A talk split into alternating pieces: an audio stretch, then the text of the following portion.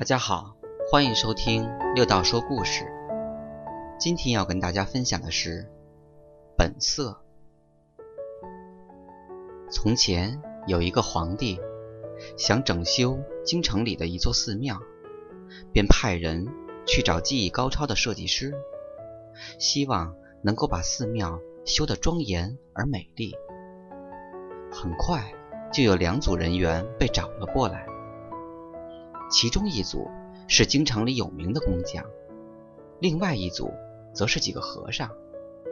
皇帝不知道该选哪一组，于是就出了个试题，让这两组各自去修建一个寺庙。这两座寺庙恰好面对面，皇帝说只给他们三天的时间，三天之后他来查看效果。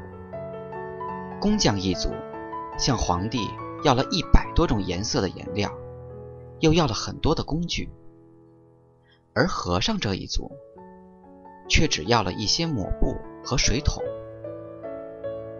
三天之后，皇帝来了，他首先查看的是工匠们所装饰的寺庙。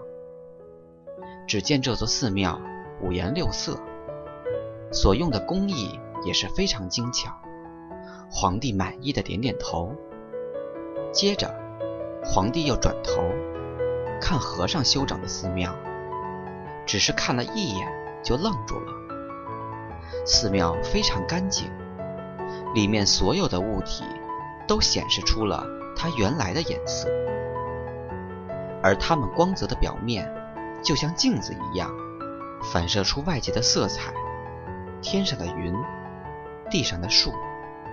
以及五颜六色的寺庙，外界的一切都变成了它美丽色彩的一部分，而这座寺庙只是宁静地接受着这一切。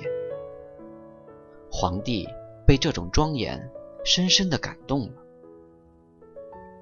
每件事情都有自己的风格和特点，有时我们需要做的仅仅。